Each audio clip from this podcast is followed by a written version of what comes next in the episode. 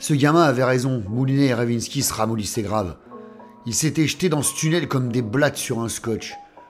Comment Selim était-il arrivé jusqu'ici sans se faire choper par la bande à Basile? Aucune idée, et ce n'était pas le moment de débriefer. Il fallait qu'il se tire au plus vite de là. Selim les a détachés et Moulinet lui a fait signe de les suivre discrètement, sans attirer l'attention de la gracieuse étudiante qui, penchée sur son ordi, n'avait rien vu ni rien entendu. Une fois dans le tunnel, Selim leur a expliqué comment il les avait suivis en se disant qu'ils auraient peut-être besoin d'aide. Une putain de bonne idée qu'il avait eue là. Il avait failli se faire prendre lorsque le libraire et ses amis étaient ressortis du tunnel pour statuer sur leur sort. Heureusement, Selim s'était caché derrière les rideaux dégueulasses jusqu'à ce que le quatuor descende dans la boutique en parlant de Moulinet et Dravinsky. Selim en avait profité pour passer par la trappe restée ouverte. Moulinet le félicita en le poussant vers l'échelle. Bien joué, gamin. Un plan audacieux et efficace. Alors qu'ils marchaient vers l'échelle, ils entendirent la grosse voix du garde résonner au bout du tunnel. Et là, Sherlock et Watson, leur dit Ravinsky en se marrant, vous avez un plan? Le garde fut le premier à descendre de l'échelle. Selim s'apprêtait à lui faire une fameuse prise de Krav Maga lorsque la voix de Cressel de Sophie retentit derrière eux. Hé, bande de connards, où est-ce que vous allez comme ça?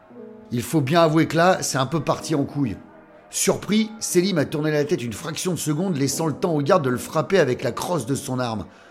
Heureusement très entraîné, le jeune homme esquiva le coup et répliqua à la vitesse de l'éclair en séchant le gros type pendant que Ravinsky se précipitait sur Sophie pour lui administrer un traitement de choc à base de gifles.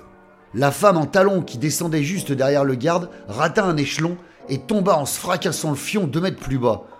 Moulinet eut sincèrement mal pour elle. Selim grimpa rapidement à l'échelle pour empêcher Libra de verrouiller la trappe, mais trop tard. Ils étaient encore faits comme des rats, prisonniers de ce tunnel.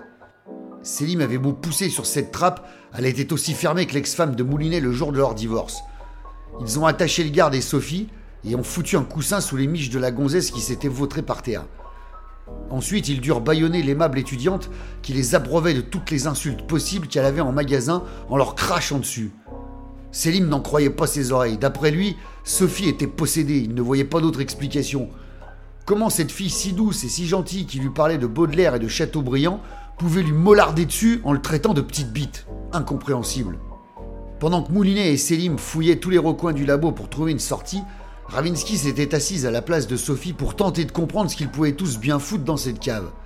Elle était persuadée que tout ce bordel avait un rapport avec la vente aux enchères où elle avait suivi le libraire un peu plus tôt dans la soirée. Il fabrique des fausses lettres originales manuscrites de personnages célèbres qu'il revendent ensuite à des collectionneurs, dit une voix. Ravinsky sursauta. Le garde venait de reprendre conscience. À côté de lui, Sophie lui hurlait dessus dans son baillon. Elle avait les yeux qui lui sortaient de la tête, on aurait dit un gros mérou. Elle essayait sûrement de dire au garde de fermer sa gueule et de ne rien dire. Pourquoi vous voulez balancer lui demanda Ravinsky. Parce que je veux pas aller en tôle. Moulinet s'est penché sur lui en souriant. Il y a deux secondes, papa, tu m'as foutu une mandale en me braquant avec ton soufflant, et maintenant tu flippes, t'as peur d'aller en tôle Le flingue n'était pas chargé, ça évite les accidents comme ça. Ah, qu'est-ce que je disais au sujet des guns dit Moulinet en se tournant vers Selim. Pas de gun, pas de malheur. Des fausses lettres manuscrites, siffla Ravinsky en fouillant dans le Mac. Du beau boulot. Et Miss Teng, là, elle fait quoi dans la mayonnaise demanda-t-elle en montrant Sophie qui essayait de leur balancer des coups de latte. Graphologue, je crois, répondit le garde. Apparemment, elle aura un putain de don. En tout cas, elle en a un pour les insultes, dit Selim encore sous le choc. Dis-moi, mon gros, demanda Moulinet, est-ce qu'il y a un autre moyen de sortir d'ici que par la trappe?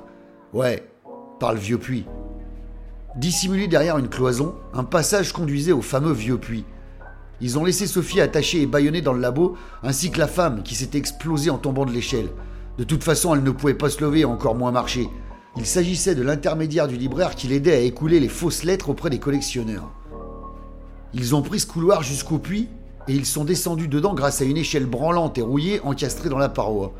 Dix mètres plus bas, un passage creusé dans la roche par la flotte ou par Dieu sait qui les a amenés direct dans les égouts de la ville. Bordel, l'odeur était à vous faire tomber le pif. Moulinet devait pousser Selim tous les deux mètres pour le faire avancer. On se serait cru dans un foutu Indiana Jones. Sauf que les rats qu'il croisait là-dedans et qui étaient à deux doigts de leur sauter à la gorge n'étaient pas du cinéma.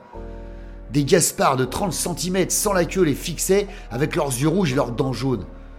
Un trottant qui a voulu jouer les durs en s'approchant un peu trop près de Ravinsky s'est pris un méchant coup de babouche avec un renvoi aux 22 mètres. Ça les a calmés pour 5 minutes. Ils ont marché une dizaine de minutes à la lumière des torches de leur portable avant d'emprunter une échelle à l'angle de deux rues.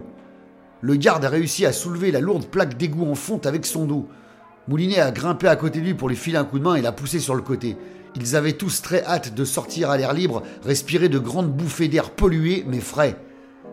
Quand Moulinet a sorti la tête pour voir où est-ce qu'il se trouvait, la première chose qu'il vit furent des bottes, genre Rangers. Eh merde, souffla-t-il. Il venait de déboucher pile poil entre des camions de CRS qui se préparaient à encadrer une manif anti je sais plus quoi et qui allait démarrer. Les flics penchés sur eux les regardaient en se marrant. Ils les ont aidés à sortir de l'égout avant de les boucler les uns après les autres dans leur camion cellule, le temps qu'un officier de police judiciaire se pointe, car il est interdit de se balader dans les égouts.